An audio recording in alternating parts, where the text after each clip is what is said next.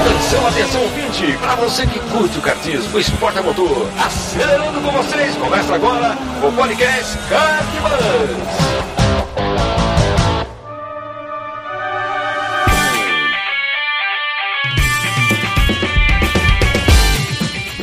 Demais, que demais! Podcast Kartbus começando. Eu sou Bruno Scarin e essa é a edição de número 110. Seja muito bem-vindo aí e obrigado pela sua audiência.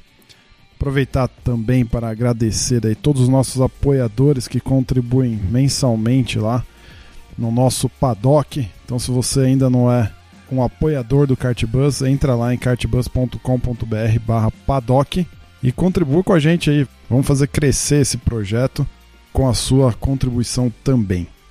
Mais um papo histórico hoje. A gente conversou com o Gastão Fraguas, campeão mundial de kart em 1995, nosso segundo piloto a ser campeão mundial de kart e o papo rolou bem interessante, ele contou desde o início da carreira dele até o título, depois algumas categorias que ele disputou e principalmente na parte onde ele atua majoritariamente hoje, que é a questão de gestão de carreiras. Também ele deu bastante insights em relação a isso. Então aproveita aí, pega papel, caneta porque tem muita informação interessante para você. Não deixa de acompanhar o nosso Instagram lá, segue a gente lá em @cartbus que a gente está sempre publicando coisas interessantes por lá também. E não deixa de dar seu feedback, entra lá no site no final dessa desse podcast, comenta lá o que você achou, compartilha aí com os teus amigos e a gente vai que vai. Bora pro pauta. Muito bem, tô aqui hoje com o meu amigo Rei Valério. E aí, Rei? E aí, Brunão? Beleza?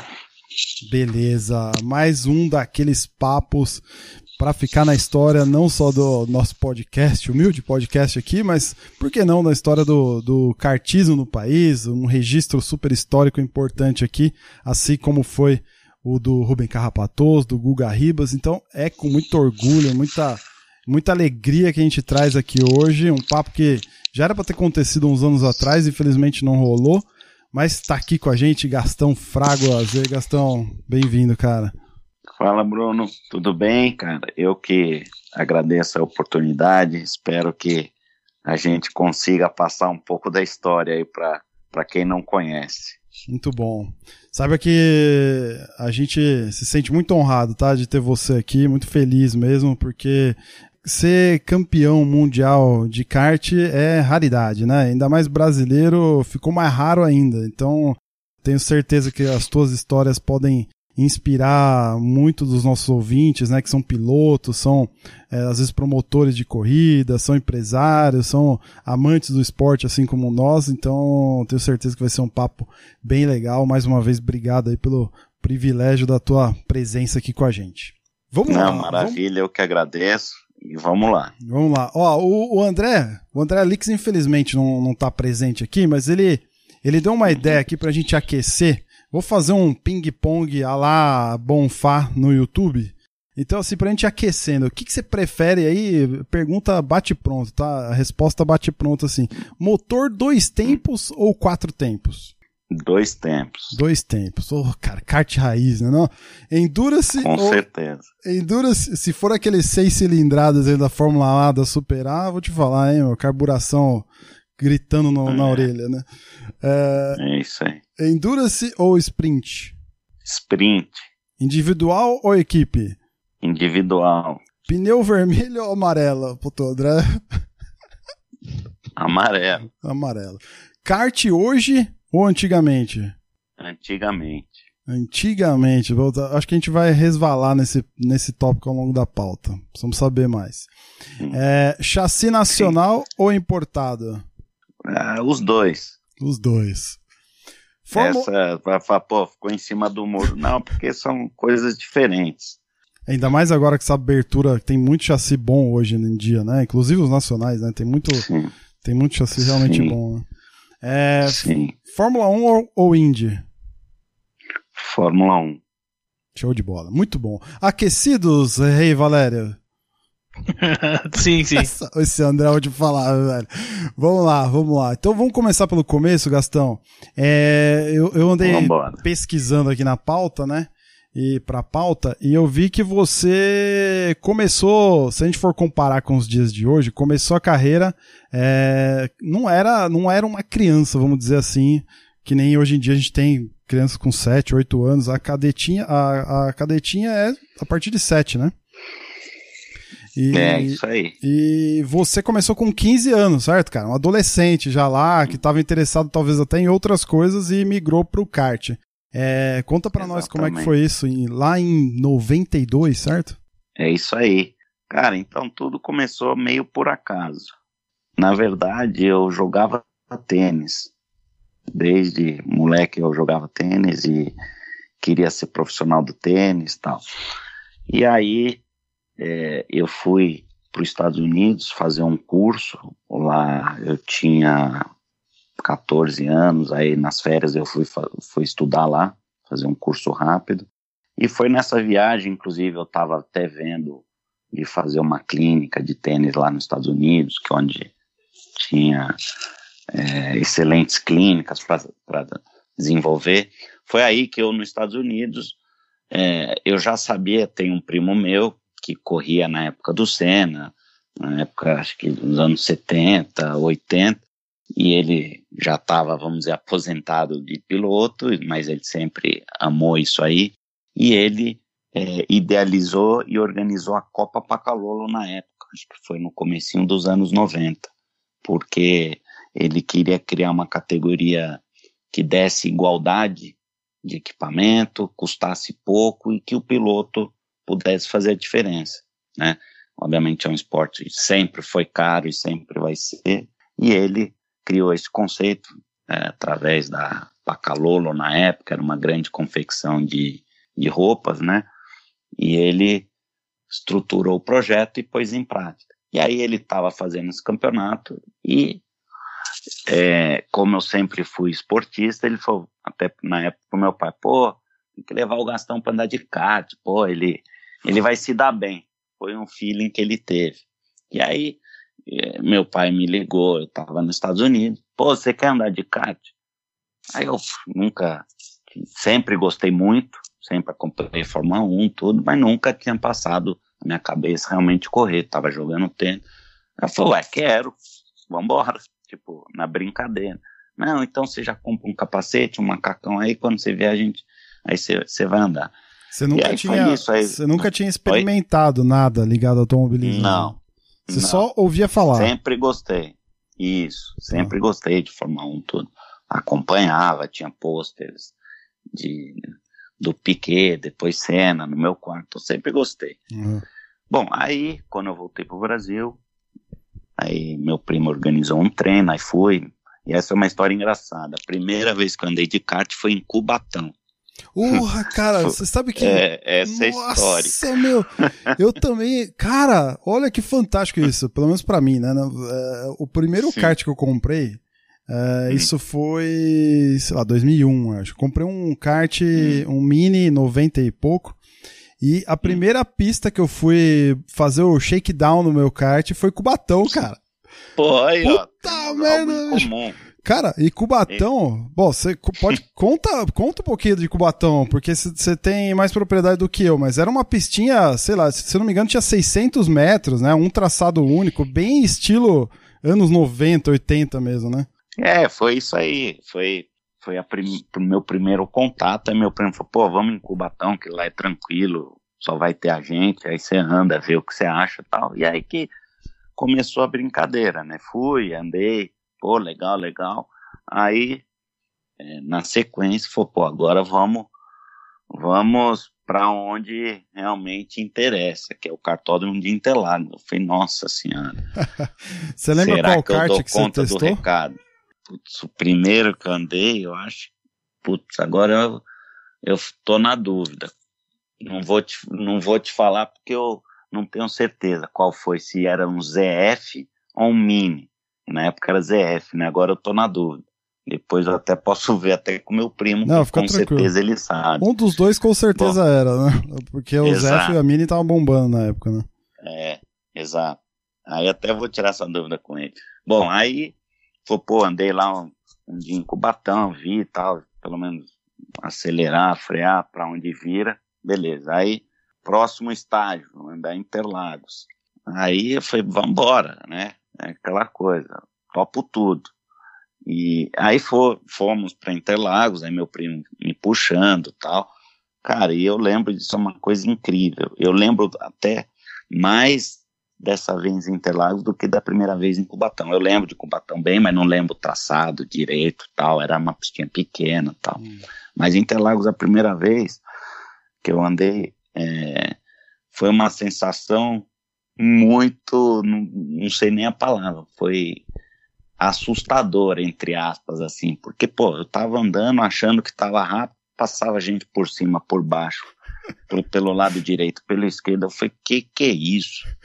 Que que eu tô fazendo aqui? Né, tipo, e eu achando que tava rápido, né?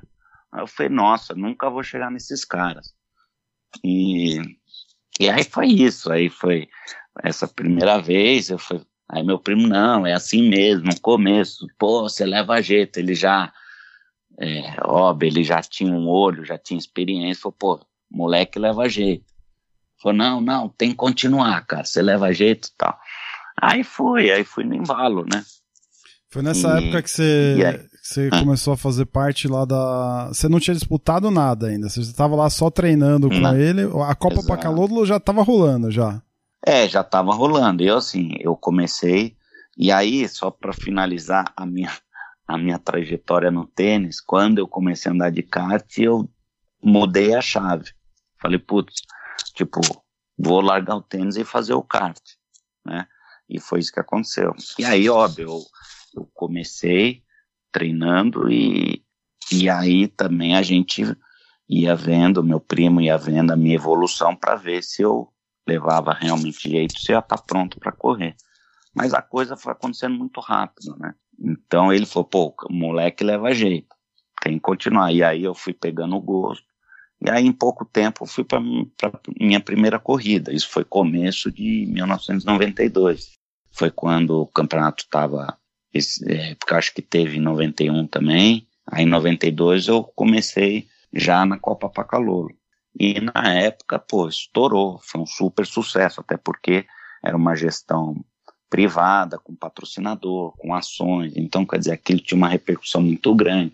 Uhum. E a gente vivia outros tempos, né? O, o, automobilismo no Brasil era esporte praticamente número um. Obviamente, uhum. futebol sempre está no topo, mas o automobilismo, na época que Senna, Piquet e tal, estava no auge, né? Toda hora pilotos brasileiros vencendo em todas as categorias tal. Então, inclusive a Copa Pacalolo, Forma Pacalolo na época, tinha até matéria na Globo, acho que tinha um programa domingo à noite, placar eletrônico, alguma coisa assim, que inclusive saía 30 segundos, um minuto, ah, tivemos a Copa Pacalolo, vencedores tal, então quer dizer, imagina, sair matéria de kart na Globo, e, então quer dizer, é incrível. Então, foi aí que começou. Aí na minha primeira corrida eu já fui segundo, segundo lugar, e a coisa começou aí. Aí na minha terceira corrida eu ganhei, e dali a coisa começou a realmente a andar rápido para frente, né? Você lembra com quem então, que você dividia o grid na, nessa época aí ou não? Então, é, até falando de equipe, né? Meu primo corria no Maurão e eu ele falou, pô, tem que correr, no Maurão, você tem que vir no Maurão. E foi aí que eu comecei. E aí eu vou contar até uma história engraçada que foi o seguinte: quando o meu primo falou, Maurão, você vai ter que pegar um piloto aí. Aí o Maurão falou, pô, não dá, não dá. Quer dizer, a equipe já tá cheia, tal, tal, tal. Não, não, se vira, você vai ter que pôr mais um aí na tua equipe. Aí eu fui andar a primeira vez, né? Tipo, com o Maurão tal.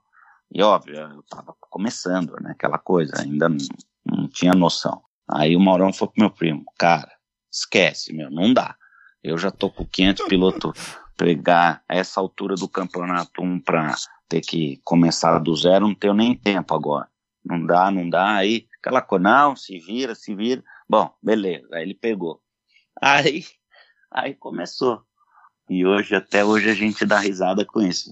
Maurão falou, putz, esse aí, não, vai ter que fazer outra coisa. Num kart não, não é com ele, porque, como eu falei, ele estava acostumado a pegar pilotos prontos, já vencedores, e eu lá é, caindo de paraquedas. E aí a coisa começou a andar, né? Aí depois de um tempinho a gente treinando já, ele falou, opa, as coisas começaram a mudar. E aí, aí o resto é história, né? O... E, bom, aí você perguntou de, putz, nessa época da Pacalor muita gente começou, né? Começou e, e correu nela. Putz, os nomes assim, é, Luciano Burti, o Cacá Bueno, foi meu companheiro de equipe. Uhum. No primeiro ano que, eu, que a gente que eu corri, o Cacá Bueno era meu companheiro de equipe. Então tinha os, o Danilo Dirani, tinha o Max Wills, Felipe Jafone e tantos outros que, que corriam na, na Pacalô. Então realmente foi um, um período muito, muito bacana. Sensacional. O, teve, tem um ponto de uma, de uma entrevista, usei bastante a entrevista do, do Rodrigo Bernardes, do Nobres do Grid, e lá, é, da, da, mesma forma que o Carrapatoso comenta, né, que o Maurão é, ia além da, só da questão da pilotagem, né? Tinha uma questão uhum. é, do lado humano também, né? Você comenta isso nessa reportagem. Ele fala, você é, respondeu assim lá. Ele me ensinou tudo, não somente o lado técnico, mas também o lado humano, né? Comenta um pouquinho uhum. desse, desse fator aí, o quanto isso te ajudou de fato. Cara, então, assim, o, o automobilismo, é, não posso até dizer hoje, talvez mais, assim, é muito mental, né? É um esporte, sei lá, 60%, 70% é mental. Você tem que estar tá muito bem preparado. E isso foi o que aprendi muito com o Maurão também. Óbvio que a parte técnica, indiscutível, e a parte humana, barra mental tal. Então, o Maurão sempre foi um cara super focado, super trabalhador, super competente. Então, como é, formador de pilotos, eu acho que ele foi e é um, uma referência, né? Porque ele trabalha muito esse lado. E tanto é que tem pilotos que nem aguentam, né? A, a, talvez esse jeito dele, porque ele é, ele é firme, é duro, mas quem recebe, entende que isso é para o bem, você decola, né? Não é à toa que passaram grandes campeões na mão dele, porque quem está aberto a aprender, a escutar e a fazer, quer dizer, você decola, né? Não tem jeito. E foi isso que comigo eu posso dizer o que aconteceu, né? Eu não sabia de nada, caí de paraquedas e estando com o Maurão, para mim, pô, foi, pô, o que que eu tô fazendo aqui, né? Tipo, que nem ele falou, pô, não dá para eu estar tá lá, né? Não tenho a, o gabarito. Só que aí a gente tem que baixar a orelha, ouvir e aprender. E eu procurava seguir tudo que ele me falava. E tem muita gente que fala, pô, o Maurão briga, tal, tal. Eu vou falar de mim. Nunca tive um problema com o Maurão. Graças a Deus, pelo contrário. Quer dizer, de, pô, você, você deu esporro porque você não fez tal. Nunca. É assim, não, não tive jamais. Óbvio, é, é um esporte que envolve muita adrenalina, muita emoção, mas, cara, hum. assim, sempre a, as coisas que ele fazia era sempre construtivo. Então eu procurava seguir o que ele falava e, cara, em pouco tempo a gente começou a ganhar corrida, muitas corridas e, e a coisa foi caminhando. Então, é, graças a ele que eu fiz a minha base e aprendi tudo que aprendi, né? Então, Legal. eu tenho um carinho muito, muito especial com ele até hoje. É, você ficou correndo no Brasil, você, eu, eu, a gente estava um pouquinho antes de, de, entrar na gravação, você comentou, né? O teu período uhum. correndo aqui no Brasil ele foi curto, né? Mas foi bem intenso, né? Porque uhum. nesse período teve a Copa Pacalolo, você foi bipaulista, certo? Antes de uhum. partir para a Europa. Então, eu corri, acho que é, até pouco no Brasil, né? Porque minha carreira foi muito rápida, né? Eu comecei com 15 anos, que é tarde, vamos dizer assim, né? Hoje, principalmente hoje, molecada, com 15 anos o Verstappen estava quase na Fórmula 1. Pois é. é. Então, eu comecei tarde, só que as coisas foram acontecendo muito rápido. Que nem eu falei, na primeira, primeira corrida fui segundo, na minha terceira eu ganhei, e aí foi. Aí, inclusive no, no meu, isso foi o primeiro ano. Aí no meu primeiro ano já fui correr o Pan-Americano, já tinha um pouco mais de experiência, aí fui quinto lugar, quer dizer, só correndo contra feras, que estavam hum. anos e anos, né? Então. Onde que foi o Pan-Americano? Foi em Interlagos, ah, Interlagos. em no, 92. É. Foi a minha primeira grande competição, porque eu corria para Calolo, que era mais em São Paulo, e foi minha primeira competição, porque é aquela coisa, né? A gente começa, não sabe onde vai parar. Aí, pô, é, o foco era um, e aí, pô, vamos, tá indo bem, vamos dando um passo de cada vez, e foi, foi, e foi acontecendo isso aí.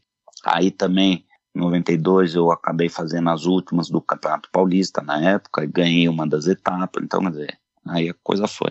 Bom, aí é, fui campeão no ano seguinte paulista, do, dois, campeona, dois campeonatos paulista, né? Aí no brasileiro eu tive uma infelicidade, estava indo super bem, aí de quatro baterias na época que somavam-se as quatro, duas, uma eu quebrei, a outra acho que me jogaram para fora e aí as outras duas eu ganhei, só que aí eu fiquei em quarto lugar.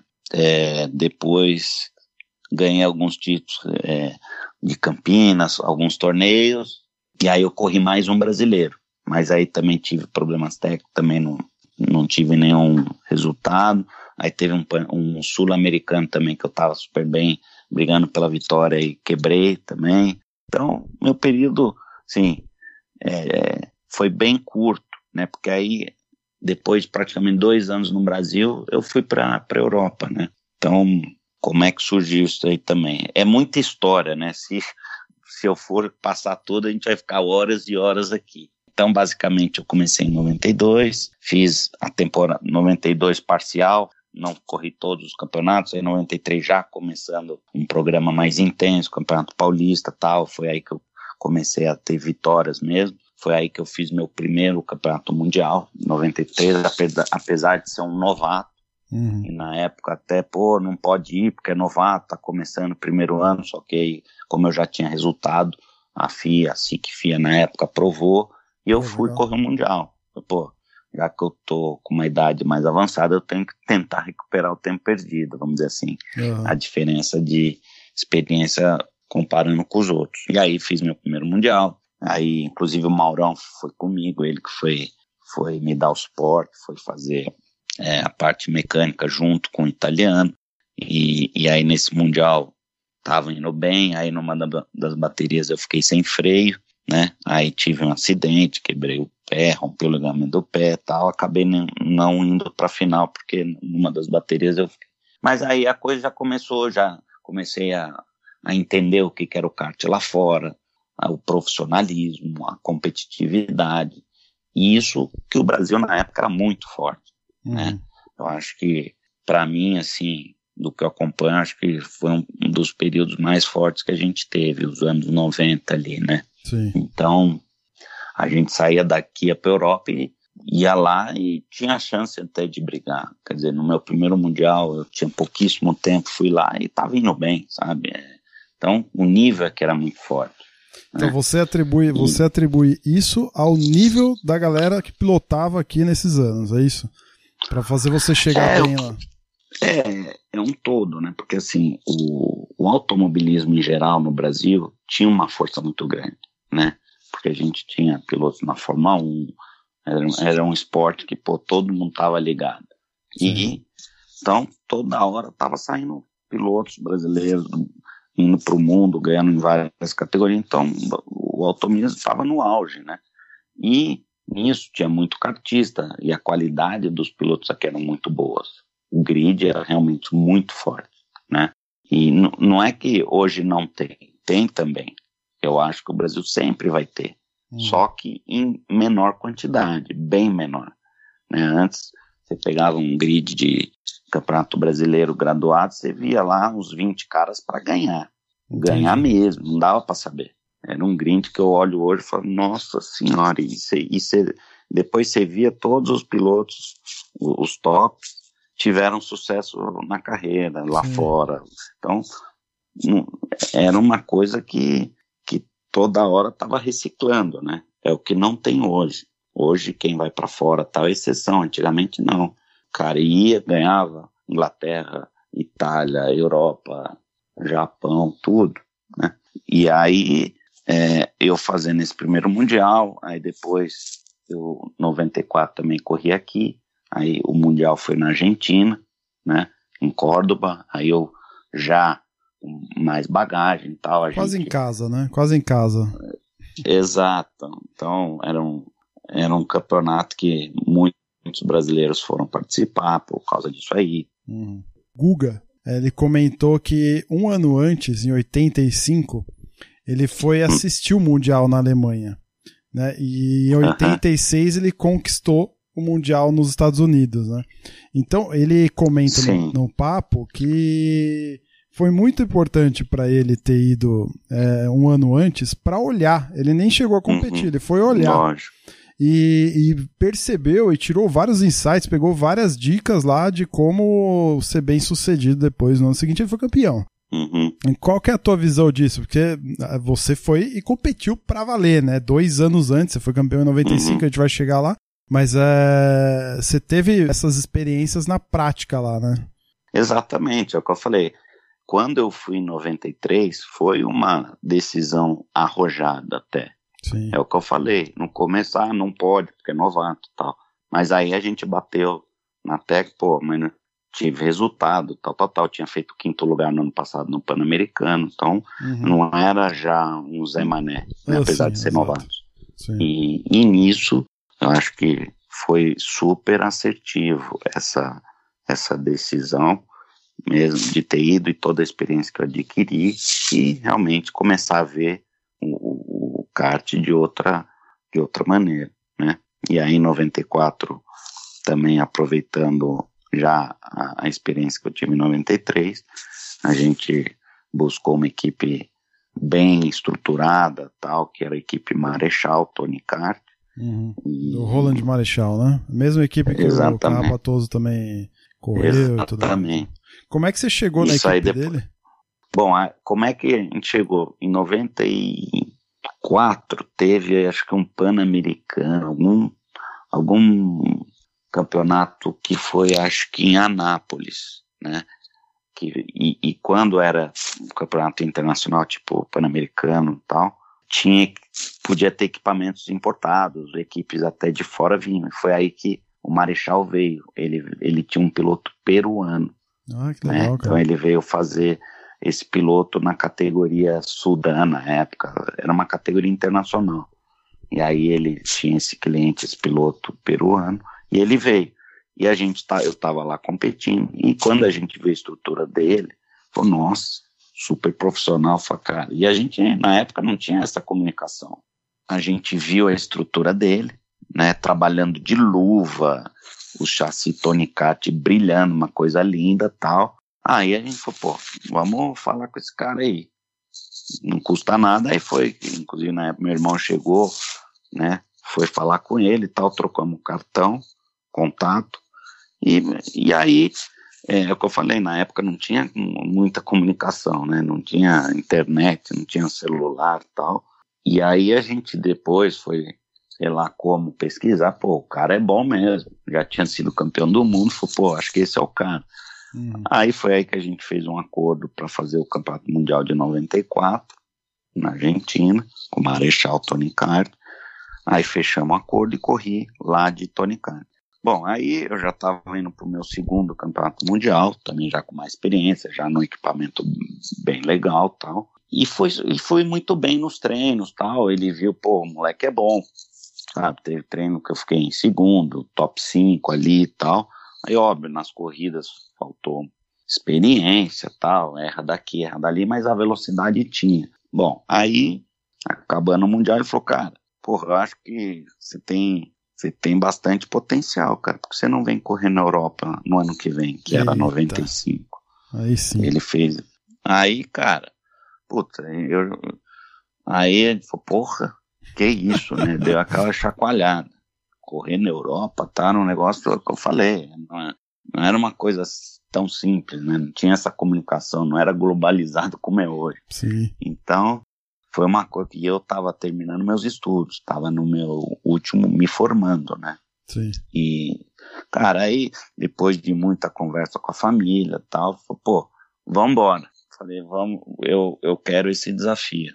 E aí, resumidamente, também fez todo o processo e eu, sei lá, final de janeiro, comecinho de fevereiro de 95, fui para Europa, sozinho. Para Bélgica, né? Praticamente isso, para Bélgica, porque a equipe, a base, é, a sede era na Bélgica. E aí foi uma mudança radical de vida, né? Eu saindo de casa, indo morar sozinho, num país totalmente desconhecido, não falava a língua, né? É, lá é francês, um super frio, país chove muito na Bélgica, frio, mas eu não estava preocupado com isso, e sim no meu objetivo.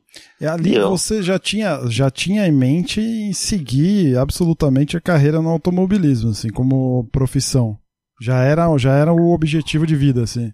É, já estava virando um negócio bem sério, né? Com certeza, porque veio, vieram os resultados, vieram a minha evolução e a coisa começou a tomar forma, né? E óbvio, quando você está numa pegada desse nível, você já está olhando lá na frente, né? Com o objetivo de chegar na Fórmula 1, né? E, e aí você vai construindo tudo isso aí. Só que, obviamente, não é uma coisa simples, mas quando eu tomei essa decisão de ir para Europa, foi isso aí. Foi, cara, tudo acontece lá, não tem jeito, né? É. E, e, e para mim vai ser uma experiência única, não só como piloto, mas de vida. Então, já que estou tendo essa oportunidade, vamos embora. Eu não sei se eu vou ter outra dessa. E aí foi, aí as coisas foram acontecendo, né? É, aí fui, tudo novo para mim, aí aquela coisa, adaptação, vai indo e tal. E só que as coisas foram muito bem, né? Tudo foi muito rápido também. Quer dizer, chega um brasileiro lá, do nada, ninguém nunca ouviu falar, e chegou a primeira etapa do Campeonato Europeu, fui segundo lugar. Né? Quer dizer, foi uma coisa pô, super super incrível, né? Pra deixar e, europeu irritado, né? Já vem o cara lá é, dos cafundó e chega desbancando. É, que negócio é esse, né? Exatamente. E aí a coisa deslanchou lá também, tudo também foi acontecendo. Aí eu já, com esse primeiro resultado, já comecei a aparecer na vitrine, né? As pessoas já começavam a falar, pô, quem é esse cara tal que tá chegando, mas já tava ali, já já era um piloto de ponta, rápido. Você né? fez, o, fez o, a temporada toda do europeu esse Exatamente. ano. Exatamente. No ano Fiz. anterior, não, né? Cê, a, a, única não. temporada que você fez foi essa de 94, né? É, 95, né? Desculpa. 95. Foi a minha primeira temporada na Europa. Então. No 93, 94 eu só corri o Mundial. mundial. Só Entendi. o pontual correndo Mundial. E aí, 95, eu, tipo, saí do Brasil para correr a temporada europeia. Né? Uhum. Seguir o calendário europeu. Sim. É, bom, e aí foi. Aí o campeonato europeu eu fui vice-campeão, né? No final das, das etapas, das, acho que eram oito corridas, quatro etapas, rodadas duplas. Aí eu fui vice-campeão. Aí no meio do caminho teve a Copa do Mundo no Japão, né? Em Suzuka, eu fui terceiro colocado. Também foi um super resultado, pódio, tudo. Aí o europeu fui vice. Aí até chegar ao Mundial, que ali eu já era um piloto de ponta mesmo e com chances reais de brigar pela vitória, né? Uhum. E nisso, inclusive até é, é, eu já fazia parte de um, vamos dizer, de um esquema oficial, né?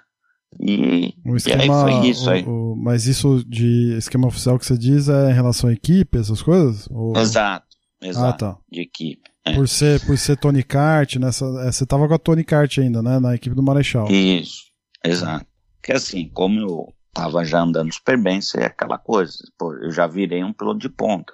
Já tava defendendo as cores ali, né? Da Tony, hum. do Marechal, e, e era um piloto que, que eles podiam contar comigo para tentar ganhar a corrida, né? E aí no Mundial foi isso, eu já cheguei super bem preparado, tal. Inclusive, isso são passagens, tem muitas passagens que eu fiz, senão a gente vai ficar horas e horas aqui falando, mas. Não, fica à vontade. É, antes do Mundial, é, eu fui, eu e o Jarno Trulli, fomos, fomos ser os pilotos de teste da Tony Kart e Bridgestone, que os pneus eram Bridgestone. Ele foi na categoria Super A e eu fui escolhido para ser piloto, é, ser o, fazer o teste lá na pista do Mundial de Fórmula A. Mas, ah, vocês foram, vocês foram fazer o teste do pneu na pista que seria o Mundial antes de todo mundo. Sim, exatamente. A Aí gente sim, foi assim, não era só exclusivo nosso, né? Várias equipes foram treinar também, mas a gente foi fazer um teste lá e eu fui escolhido para testar os pneus também. Que eu e o Jarno Trulli. É. Inclusive, até uma história engraçada, assim, na época o engenheiro, isso para mim foi um super aprendizado, né? De ter que testar pneu, pô, foi uma coisa incrível, né? Fazer isso aí. Cara, era, era mini Fórmula 1. Não, então, total. tanto é que o engenheiro, na época, isso acho que eu nunca falei, assim, publicamente. O engenheiro da Bridgestone, na época, que eu estava correndo lá, que, que nesse teste era, foi meu engenheiro, ele mais para frente virou um engenheiro pessoal do Schumacher na Fórmula 1. Oh, que da, da Bridgestone. Então, quer dizer, é, pô, é uma, uma coisa incrível. ali em 95, um moleque, com engenheiro, fazendo os testes. Aí dá, na sequência, o Schumacher na Fórmula 1. Esse mesmo engenheiro foi ser um engenheiro do Schumacher. E ganhou X títulos, sei lá quantos títulos, cinco títulos com o Schumacher. Então, quer dizer, fala, pô, olha a importância do kart, né? Você tá uhum. tá aqui, daqui, olha ali, o cara tá na Fórmula 1. Então, para mostrar o profissionalismo que era, que é, né, o, o kart lá na Europa, tudo, e para mim, quer dizer, foi um, um aprendizado incrível, né? Então, Mas, o, aí Gastão, nesse teste, você... no trulli, esse, você tinha, você tinha essa. Bom, se bem que você já, já era um, um jovem ali, 17 anos, né? Mas você tinha essa noção uhum. da, da grandeza desse momento, tipo, o momento que você tava, o lugar que você tava, né? Que nem você tá contando isso hoje para nós. Estamos aqui no dia 23 de junho de 2020, no meio de uma pandemia maluca, vinte e poucos anos depois disso ter acontecido, né? Então hoje, certamente você é muito mais maduro, muito mais é, vivido né, na, no mundo do automobilismo, você tem um, um você tem um, é, um pensamento, né? Mas na, naquela época, você tinha é, noção do tamanho desse, do, do que era isso que você estava vivendo, assim? Não, de jeito nenhum. Na época que eu falei, é, por exemplo, que nem eu estava falando desse treino com o Iar Trulli, ele e eu, e o Trulli na época era o cara o rei do kart. Para hum. mim, eu pô, o que, que eu tô fazendo do Iar no trulho, do lado dele aqui, eu e ele. Quer dizer, na época, inclusive, pô, ele me ajudou bastante e tal. E, e, e depois a, o resto é história. Chega na Fórmula 1 e tal. Sim. Eu falei, pô, e outra história legal. E, e na época eu fui até mais rápido que naquele teste. Então, são coisas também dos bastidores. Então, ali foi uma coisa marcante. Falei, caramba. E foi uma pista que encaixou comigo, né? E aquilo, quando até o engenheiro lá do, da Bridgestone ficou impressionado. Falou, porra, o moleque veio aqui e foi mais rápido que o Iano. Então, é, aquilo chamou também bastante atenção, né? Outro dia eu tava repercutindo a gravação com o Carrapatoso, né? Disparando nos, nos grupos aí de, de kart no WhatsApp e tudo mais. Aí teve um, um, cara que virou assim, um amigo nosso, o Rubens GP Neto, ah. do Boletim do Paddock. Ele falou assim, pô, hum. que da hora, o carrapatoso, o cara que deu pau no Alonso, né? Então, eu tenho certeza Sim. que a hora que eu mandar o selo, vai falar, pô, que da hora, o cara que deu pau no Button, no Trulli, né? Quem mais aí? Porque você venceu esse Não, mas Button, né? Inclusive. aí acho que não é justo. Do Trulli não, podemos falar, porque ali é, é aquela coisa, não tem fatos, né? eu falando. Então eu não gosto disso. o, do, o do Button, beleza. Do Ali Button tem, né? Histórias de. Do Button tem, aí no contra fatos não argumenta. Mas do Trulli foi uma coisa ali, é o que eu falei, são Momentando. tantas né? passagens, foi um dia específico tal, mas que realmente não, claro, isso tô, tô é, aconteceu e, e, e me marcou muito. Então, são coisas que aconteceram que hoje eu olho que você perguntou da grandeza, eu não tinha nem noção na época, uhum. né? Eu tava ali focado, fazendo óbvio, para mim tudo era, pô, uma honra estar tá ali do lado do Yarno, que era o cara para mim, sim, o melhor cara que tinha na época. Para mim foi, eu olhava para ele e falava, pô, esse cara é treta, né? Muito legal. E, bom, e aí, inclusive, também indo um pouco para frente. Aí depois o pai do Jarno Trulli foi até meu mecânico, chega, chegou a ser meu mecânico. Então, quer dizer, são histórias é. que são muito bacanas. Gastão, deixa eu aproveitar o gancho. Você falou que testou pneu lá na pista do Mundial. E uhum. como que foi esse teste? Eu imagino que tinham alguns compostos diferentes e tal. Você que escolheu o pneu que seria usado no Mundial? Ou é de uma coisa assim, ia dar certas opções para os pilotos? É, e chegou até alguma coisa do tipo, pô, esse pneu é o que eu me adaptei melhor. Não sei se os outros pilotos vão gostar, mas eu gostei, eu vou pegar esse daqui e recomendar. Que, que, como que foi assim dessa, desse, desses testes?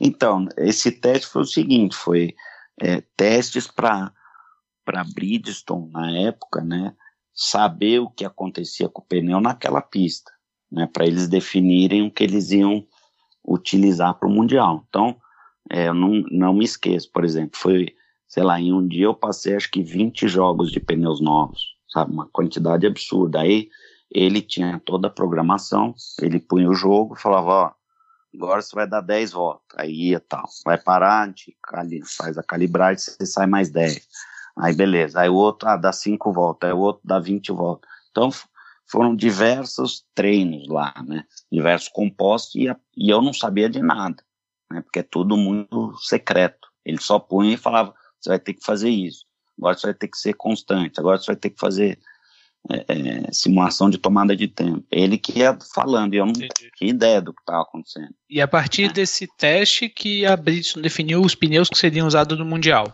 Sim, Sim, Entendi. isso é, isso é normal, né? Eu acho que toda uhum. fabricante de pneu faz alguns testes para é, ter um produto preparado para uma competição tão importante como é o Mundial, né? Até para ver é. a resistência, a durabilidade, essas coisas. E a marca era única no seu ano, no ano que você competiu ou tinha outra Não, marca de pneus? tinha outra, outros fabricantes. Tinha Dunlop, ah, tinha Vega. Então tinha uma, uma guerrinha dos pneus tinha uma guerra ali dos que, pneus, é, que é. entendi, tinha o um segredo do negócio. É, e por um lado, assim, hoje, hoje não existe, praticamente não, não existe mais, né? Hoje é monomarca, mas na época, ó, tudo tem o lado positivo e negativo, mas, cara, era uma época fantástica, porque é, é o que eu falei, imagina, você está sendo um teste, fazendo alguns testes especiais de pneus, cara, o que você aprende, né? Porque isso você só vai viver na Fórmula 1, que hoje também nem vive mais, porque é tudo monomarca, mudou também, mas na época lá do Schumacher, Bridgestone, Michelin, entendeu? Tinha uma briga que é, só o kart podia oferecer isso aí. Então eu passei por isso. Então, para mim foi uma coisa única, né? Que fica na, na memória e é uma experiência que você fala, caramba, tive a oportunidade de passar por isso, né? E aí, assim, o pneu que ele escolheu para o Mundial, sinceramente, eu nem sei qual foi, qual não foi, porque eu não dava para saber, era tanta informação ali, porque eu só sentava e acelerava, né? Então, óbvio, tem pneu que às vezes a diferença a gente nem sabe, andando não dá para sentir muito, mas talvez por o, o, composto, a construção, eles que sabiam, né? É tudo muito sigiloso. O Gastão, legal, muito bom, cara. É, outros tempos, né? Quem diria se a gente tivesse. Com um, certeza. Se a gente tivesse isso, seria um, um baita de um tempero legal, né? No, nos campeonatos que a gente tem aqui no, no país e tal. Como é que foi essa a, a, a, o mundial em si, né? Você, o mundial esse ano você, você conquistou o título em 95, né? Correndo. Você estava na equipe de fábrica da Tony ou você estava com o Marechal nesse ano no, no mundial? Não, eu estava na equipe do Marechal. Do Marechal. E foi disputado na França, certo?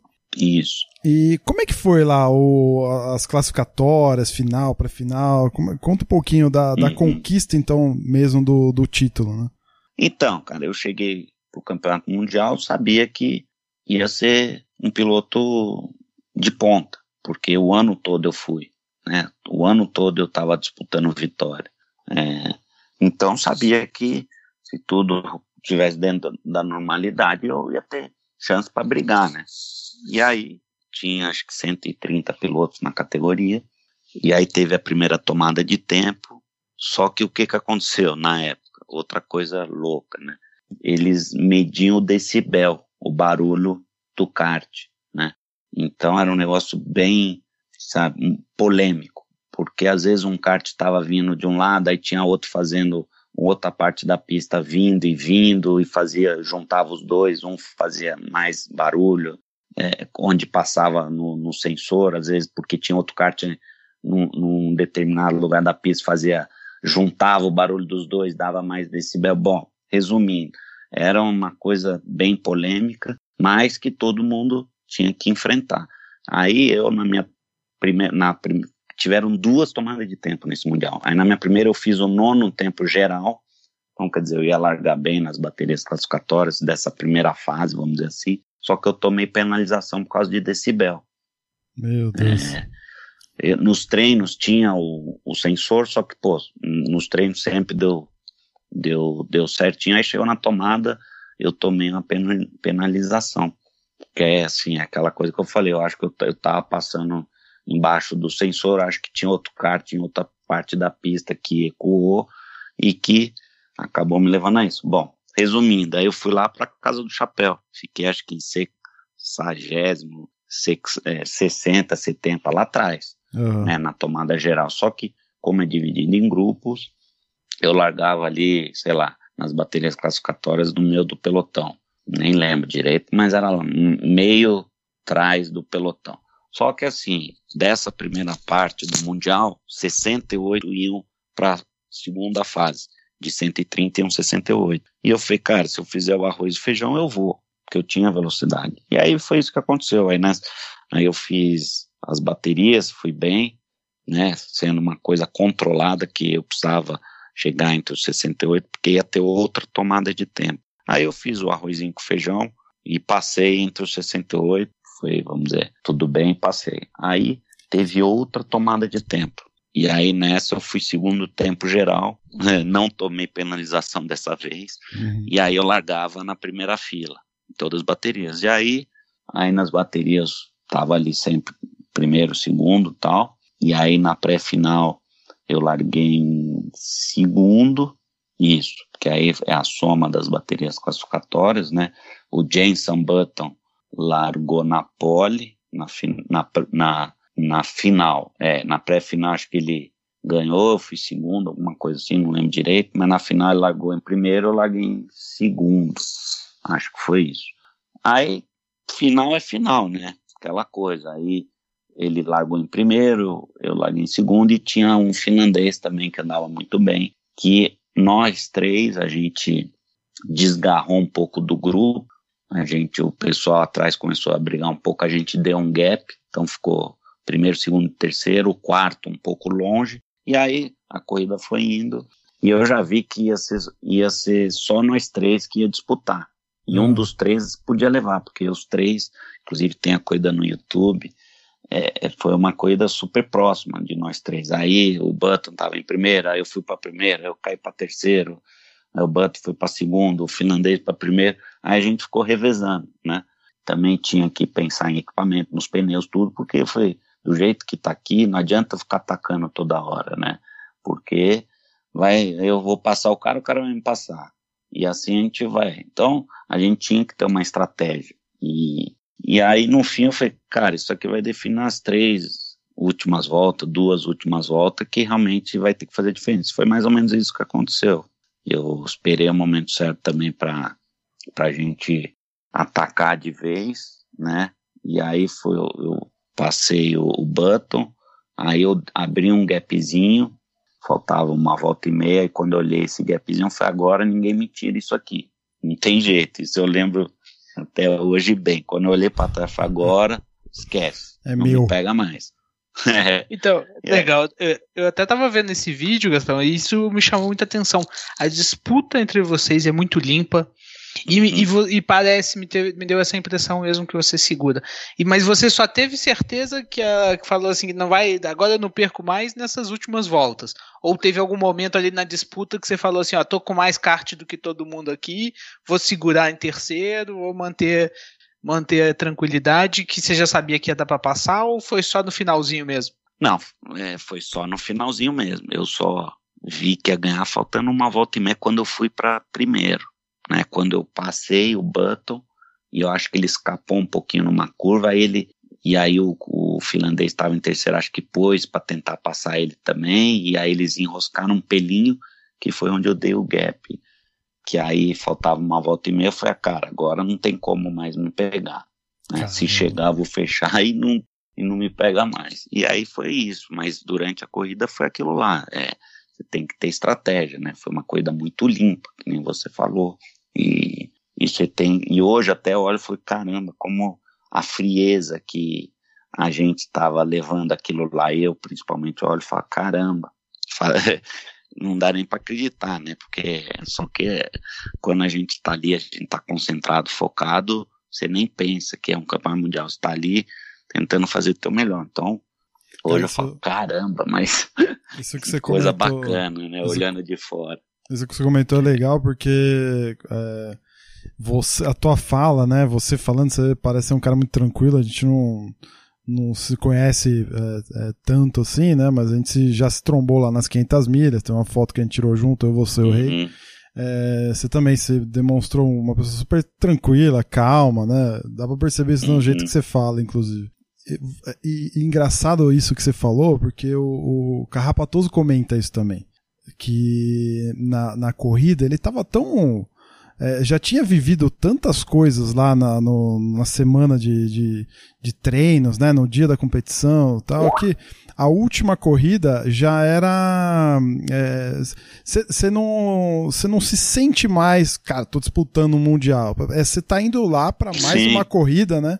E às vezes parece até meio estranho para quem ouve isso, mas é, é porque É. você tem que estar concentrado, né? É a frieza do momento, por mais que seja uma super competição, mas é, é- a última corrida é, um- é uma consequência de várias outras muito intensas, né? Até às vezes até mais, né?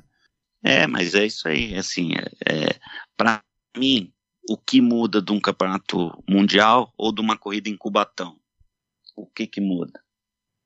Nada, muda o nome. Um chama campeonato mundial e o outro chama campeonato de Cubatão.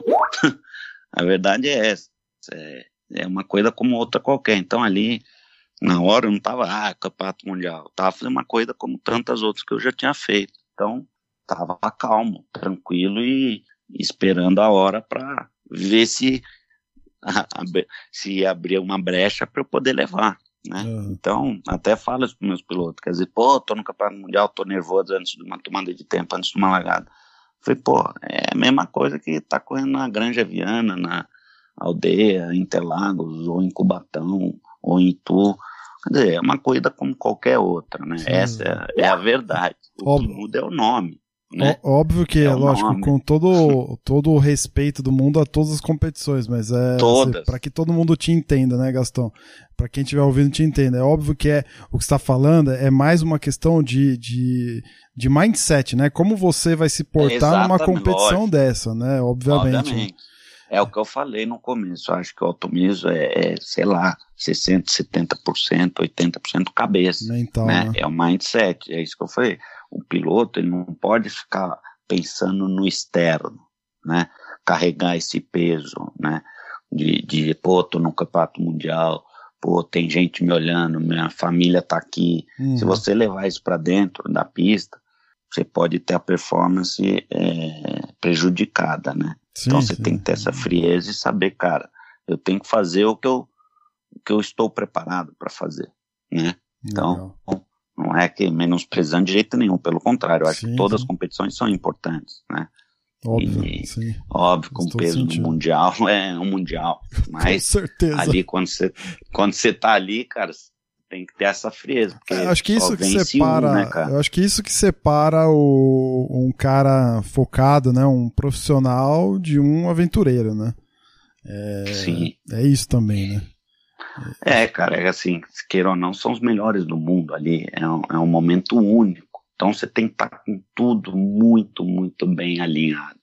Né? Se você não tiver, você não ganha. Não tem jeito. Ah, pô, mas você, você tem, tava com motor bom, pneu, chassi, carburador, capacete, tá tudo ótimo. Né? Hum, Se não tivesse, eu não teria ganho. Ou, né, como quem vence não tem que estar tudo em ordem, né? não. Então, é um momento ali que, cara, hoje eu olho e falo, puta, nem parece que sou eu. Tipo, você olha ali, pô, eu fiz isso? Fiquei engraçada, né? A calma, assim, última volta eu afogando, dando uma afogada na última volta. Falei, caramba, ai, tipo, ai, olhando, ah, vi, afoguei de boa, contornei. Concentração, né? Altamente focado, fala a verdade. É, você tá concentrado e, e, não pode perder o, os processos, né? Os procedimentos que você tem que fazer. Eu tinha que afogar, não é porque eu tava em última volta, eu não ia deixar de, de afogar. Afoguei e, hoje eu olho e falei, caramba, que frieza. É a conquista do Mundial, né? Beleza, tô campeão mundial de kart, categoria Fórmula A. E agora, o que que vem depois, né? Você tinha isso planejado? Como é que tava isso com né, trilhado na tua carreira aí? Como tudo na minha carreira foi tudo muito rápido, né?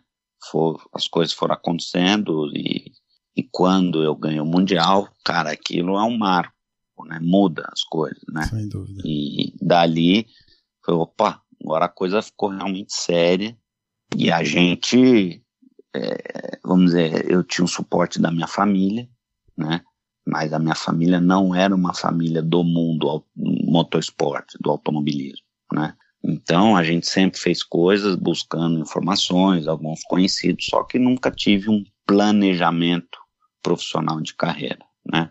Então, naquele momento assim, pô, o Senna tinha acabado de acabado, tinha falecido um ano antes, né? Uhum. Aí aquela coisa, o Senna morreu e quem é o próximo brasileiro. E eu, pô, fui lá, um brasileiro campeão do mundo em 95, Senna faleceu em 94, aí todo um, pô, novo Senna, sabe, começou as coisas normais que acontece aqui, pô, novo Senna e tal, mas eu, eu nem ligava para isso, mas, pô, o Senna nunca tinha sido campeão mundial de kart, tinha sido hum. duas vezes vice, né?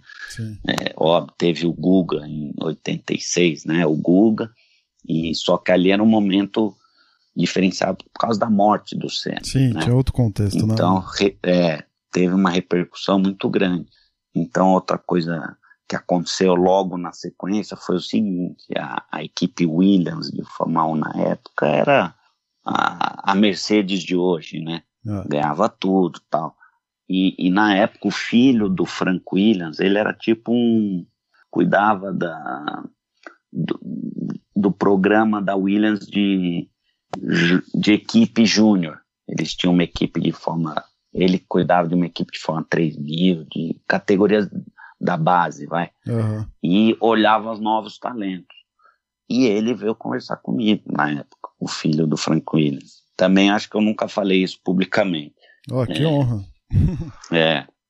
Então. E que sensacional, né? Ser contatado por um, um cara Pô, desse, né? Puta merda. Incrível incrível, pô, e, e aquilo lá, só que é o que eu falei, eu não, eu não tinha uma gestão de carreira profissional, era, eu cuidava com a minha família tal, meu irmão me ajudava, e aí, cara, ele me convidou para ir na fábrica da Williams, Fórmula 1, Caramba. aí fui, me levou para conhecer tudo, a gente começou um relacionamento ali de, ó, pô, tô de olho em você, vou acompanhar a tua carreira, tal, tal, tal. E para mim aquilo foi incrível. Eu tenho até hoje o fax que ele me mandou com a, com a, com, a, com o caminho que eu estava na Inglaterra, né? Porque a, a, fábrica era lá, ele mandou um fax com as diretrizes. Dear Mr. Fraga, segue aqui as, a, as instruções, o mapa para você chegar até o Williams, tá? Eu guardei isso. Aí fui lá, ele me mostrou, aí ele na época ele me deu um volante que Caramba. tinha um parceiro da equipe de Fórmula 1, ele, ele fez um volante de kart com a empresa que fazia para Fórmula 1 e me deu, tenho guardado até hoje, tá no meu quarto. Manda foto para nós depois. Manda. Pra gente publicar, fazer uma, um oba-oba aí, se você manda, puder. Manda. Então, quer dizer, foi um volante que ele me deu. Caramba. De apresentar aqui. Nossa, e, até arrepia essas coisas, cara.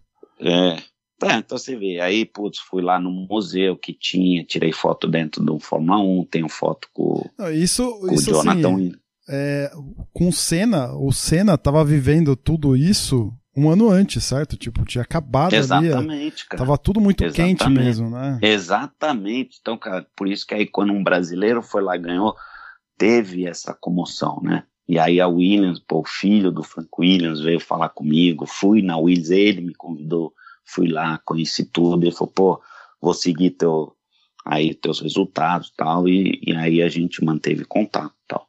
Bom, e aí, cara, é, é aquilo lá, aí as coisas vão indo, é, é o que eu falei, não tinha gestão de carreira tal. Bom, e aí fiquei mais um tempo no kart, né, aí depois mudei de equipe, aí outra história legal também, já resumindo um pouco, em 96 eu tive um acidente, logo na, no começo do campeonato europeu, quebrei a clavícula, aí perdi o europeu, aí vim direto para o Mundial, foi na Itália, fui 13 terceiro, que, pô, pelas circunstâncias de estar parado e, e, ter andado bem, acho que foi legal. Nossa. Aí em 97 eu mudei de equipe, né? Aí fui para a equipe do Terry Fullerton, que é uma uhum. história ótima também, porque ele até no filme do Senna, o Senna fala que o maior adversário dele foi o Terry Fullerton, não o Alan Prost, né? Exatamente. O cara que ele mais respeitou, vamos dizer. E aí, putz, aí eu fiquei lá na equipe do Terry a temporada e, e foi também para mim um super aprendizado. O, dentro e fora da pista. E... O que o Senna falou, você comprovou assim? O que, que fazia do cara ele ser tão diferenciado, né? Ser considerado uma cara, lenda, assim, né? Na época que eu fui, ele já era dono de equipe, né? Sim, sim. É, não era mais piloto. Então muda, né? É diferente ser um piloto e um dono de equipe. Então, é, só que o conhecimento dele era incrível. Então eu pude aprender muito também com ele. Né? Então isso me deu essa oportunidade, né? De estar tá lá, ele contando as histórias com o Senna. Então também foi, foi um momento muito bacana. Até hoje, acho que pouco tempo atrás eu encontrei o Terry, falo com ele e tal. Ah, então, ah, são histórias que ficam, né? E aí, é, até aproveitando o gancho, nisso, nesse tempo que eu fui pro Marechal, né, quando eu fui, aí o Carrapatoso, eu não ouvi ainda o podcast dele, mas na época eu até fiz essa ponte para ele ir pro Marechal, né? Sim. Ele Teve tá uma passagem do, da gravação que ele fala assim: não, porque aí, o rei, você me corrige se eu estiver errado. Não, porque aí o, o Gastão, o pai do, do, Gastão, convenceu meu pai a ir correr na Europa, Sim. porque, meu, era o mesmo valor. Tipo, pra que correr no Brasil, né? Vou pra Europa. E teve, um, teve um lance desse. E, né? é, é, aí foi isso, né? Um aprendizado tal, que ia até lá, e aí, pô, a gente fez essa ponte tal. Aí é, é, ele foi para lá, né? E aí eu fui campeão em 95 e ele na sequência em 98 ganhou. Então, cara, foi, foi uma história super bacana isso aí. E, e aí, cara, assim, resumindo, aí depois eu fui eu, eu fui para a Fórmula Renault, né, uma categoria lá, uma das mais fortes que tinha de base ano, também. Que ano que era? 98, foi 98, 98, 98 99. É. Fórmula Renault no, na Inglaterra, anos. ou a, aquela tinha uma Fórmula Campeonato Renault, europeu. Ah, o europeu chama é forma Renault Eurocup, é o campeonato europeu. E também diversos pilotos, fui companheiro de, do Kimi Raikkonen, de forma Renault também, então também foi uma passagem bacana, né, ser companheiro dele. E, e aí nisso, é, no final de 90, também estou resumindo aqui, eu ali assim, já hoje olhando para trás, já comecei a ver que faltou gestão na minha carreira, né? Uhum. né? Depois eu vou até chegar no, nos dias atuais. Então, quer dizer, são coisas que foram acontecendo, meio atropelado, sem um planejamento adequado, eu fui indo tal. E aí chegou no fim de 99, deu o estouro do câmbio na época, né? Do dólar tal. Aí eu voltei para o Brasil, e na época a Fórmula 3 aqui era muito boa, a Fórmula 3 sul-americana, tudo, aí corri dois anos, aqui 2000, 2001, e também com algumas dificuldades tal, eu decidi parar, né? Aí eu já, já tinha mais idade falei, cara, agora é hora de parar e mudar a chavinha e ir pro outro lado, né? E aí foi, foi quando eu, olhando um pouco para minha carreira, vi, putz, realmente faltou uma, um planejamento, ter alguém profissional olhando por mim, porque, pô, depois do tipo mundial, muitas coisas aconteceram, só que eu não soube aproveitar. Né? O Button, como exemplo, o Jenson Button foi vice-campeão mundial, em três anos depois, três, quatro anos, ele estava na Fórmula 1. Né? Uhum. Então ele já tinha ali um, um, um, trabalho profissional, uma carreira bem planejada, com, dando os passos certos com as pessoas certas, e a coisa decolou. Né? Uhum. Foi aí que, a partir dali, quando eu decidi parar, eu queria continuar no motorsport. Aí eu falei, pô, agora eu vou mudar a chave. Tudo que eu aprendi, todos os meus relacionamentos, né, todos os contatos que eu tive, eu vou agora usar para é, fazer gestão de carreira de piloto. Aí comecei a minha empresa e meu primeiro piloto oficial foi o Rubem Carrapatoso, sim, na sim. época, né? E ele, a história dele até que é bem parecida com a minha, porque ele estava correndo de kart, foi campeão mundial, tal, só que na época, quando ele foi campeão mundial, ainda era piloto, tal, só fui, a gente só foi começar a trabalhar junto em 2002, né? uhum. Então ele já estava no momento da carreira dele patinando também. Ele tinha ido para a Europa de, de kart, aí depois correu um ano de Fórmula Ford na Inglaterra, 2001, aí ia voltar para o Brasil porque também estava com dificuldades econômicas, não tinha ninguém cuidando dele, putz, aquela coisa largado lá sem dinheiro, puta, vai voltar para o Brasil. E foi aí que eu, começando a minha empresa, falei, cara, vamos trabalhar junto? Vamos. Eu vou, vou cuidar da sua carreira. Então, beleza. Minha carreira tá nas tuas mãos, vamos embora. E a gente começou a trabalhar junto. Quando e você, aí, fala, cara, quando você fala trabalhar junto, quando você comenta o trabalhar junto, né? Só eu, tentando uhum. traduzir isso, é, é usar uhum. a tua influência, os teus contatos para dar suporte ao piloto para alavancar a carreira dele, é isso? Exatamente, é isso aí. É, lógico, Trabalhar eu tô resumindo assim. bem aqui, né? Tô sendo muito simplista, isso. né? Mas assim, é basicamente Exato. isso, né? Exatamente. Foi aí que vamos trabalhar junto, eu cuidar da carreira dele. Ele ainda estava em atividade e tinha o sonho de Fórmula 1. Né, e tinha, vamos dizer, tinha um talento e tal.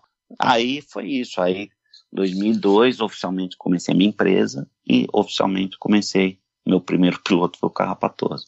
E a gente, pô, aquela coisa, não temos dinheiro, não temos nada, temos que correr atrás. Eu falei, cara, eu conhe... É, já tinha uma rede de relacionamento boa, já tinha experiência, já tinha vivenciado muita coisa. E, cara, começamos. Aí vai daqui, vai dali, consegui um teste para ele de forma Renault lá na Itália. Aí ele foi, foi super bem. Aí a equipe falou, pô, precisamos pôr ele para correr, aí tal. Aí negocia daqui, a gente não tinha dinheiro. Bom, aí ele correu lá de forma Renault italiana, forma Renault inglesa, forma 3 europeia, A1GP. Então, praticamente ele ficou 3, 4 anos na Europa graças ao nosso trabalho, né? Que fomos abrindo porta daqui, dali, ele corre, correspondendo na pista, cada Sim. um fazendo a sua parte, ele me ajuda, eu ajudo ele, eu ajudo ele, ele me ajuda, e, e, e o piloto em geral é assim. E, e aí foi, cara. Então, e com ele, cara, a gente chegou, podemos dizer até bater na porta da Fórmula 1, na porque Minardi, durante né? esse processo a Minardi, ele deve ter contado também. Falou, falou a gente, Minardi. É, tivemos esse approach aí com a Minardi, que na época era uma equipe que, que lançava jovens talentos, o Alonso começou lá, o Marco Weber começou lá, o Jarno Trulli começou lá, o Fisichella começou lá. Então, tantos pilotos de sucesso passaram na Minardi. Então, era uma, uma porta de entrada na Fórmula 1. E a gente sentou com o Giancarlo Minardi. O Rubinho Acho que ele foi comigo lá na fábrica. Com o Giancarlo, a gente sentou na mesa dele, conversamos, tal, tal, tal. Ele fez uma carta, tenho guardado até hoje, uma carta de, de intenção de contar com o Rubem Carrapatoso. Ele queria achar uma forma de pôr ele no Junior Team da Minardi e tal, hum. por fazer um treino de Fórmula 1. Só que, cara, queira ou não, precisa de grana, né? Sim. Precisava de uma grana. Assim, ele hoje, comentou, ele comentou que chegou aí na fábrica assim com você, é, então é, foi junto, sentou no, car no carro, né, para fazer Exato. banco. É, exatamente. Então, cara, isso foi pra gente uma vitória. A gente não tinha nada, eu tava começando, ele também, pô, a gente não tinha grana, nada, né? Foi uma super experiência também, para já vivenciar e ver como é que funciona isso aí para mim. Então foi foi meu primeiro contato direto com a Fórmula 1, né? de sentar para negociar tal. E aí, cara, é, ó, precisava de dinheiro tal, a gente não, não tinha condição de, de, de levantar o valor que era necessário, apesar de ser baixo na época, porque eles queriam de toda forma por ele lá, só que o baixo no automobilismo é complexo. é bem assim, né? É. Bom, e aí foi isso. Aí chegou uma hora aquilo lá, não dá mais. Aí depois veio a 1GP, aquela categoria que foi criada para dar de, de, país, né? Copa do Mundo do Automobilismo. E, e era para dar oportunidade a jovens talentos. E, eu, e aí eu também fiz todo esse trabalho para pôr o Rubinho lá. Ele foi e tal, só que depois aí começa a envolver político, um monte de coisa. É, não deu para continuar. E, e aí com a história com ele foi isso. Aí a gente continuou até hoje, a gente tem uma super parceria, a gente tem uma super amizade, a gente trabalha até com alguns pilotos que gerenciam, é, ele me dá o suporte na parte de coaching e tal. Então, hum. é uma história bem bacana aí, há mais de 20 anos quem fazendo são, isso aí. Quem são os seus pilotos hoje que você tem dentro da... A, a tua empresa é a GP Management, né? E uhum, quem que são os pilotos que você está trabalhando? Eu sei que, por exemplo, Caio Collet é um dos que você trabalhou, isso. trabalha, né? Que está tá despontando sim. aí. Quem mais está no teu time aí? Então, eu estou atualmente com o Matheus Ferreira, também é um, um, jovem piloto que tem 13 anos, também é um talento aí, tá correndo na Europa de kart. Aí tô com a Júlia Ayub também. A Júlia Ayub tem uma história muito legal também, né, meu? De... Muito bacana, é, é, bem legal. E também com, com o Pedro Ferro, também, que é um piloto que a gente começou a trabalhar alguns anos atrás, desenvolveu ele, e ele vai correr de Stock Light.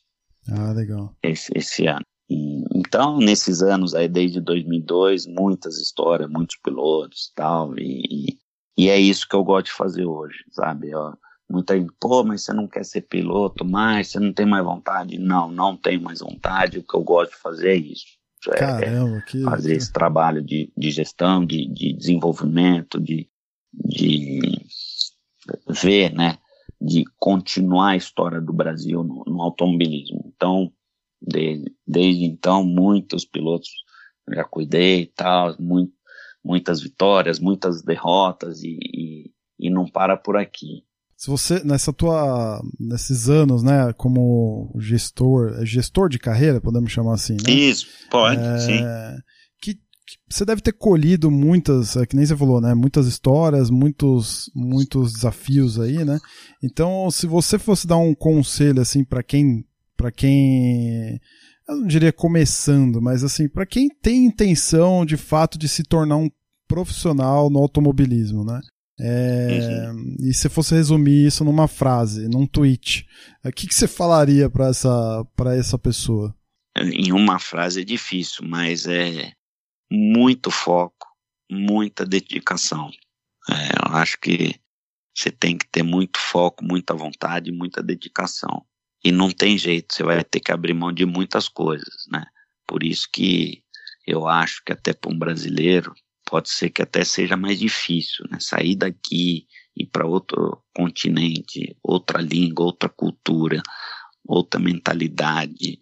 Então já tive vários pilotos também que, pô, tiveram também essa experiência, tem uns que se adaptam melhor, outros nem tanto. Então não é fácil, né? Então acho que precisa ter isso aí, é dedicação então, foco, vontade e, e não, não, não pode titubear, não pode largar o osso jamais, porque, cara, hoje o automobilismo é tão profissional, tão competitivo, você tem que estar tá buscando sempre algo a mais, entendeu?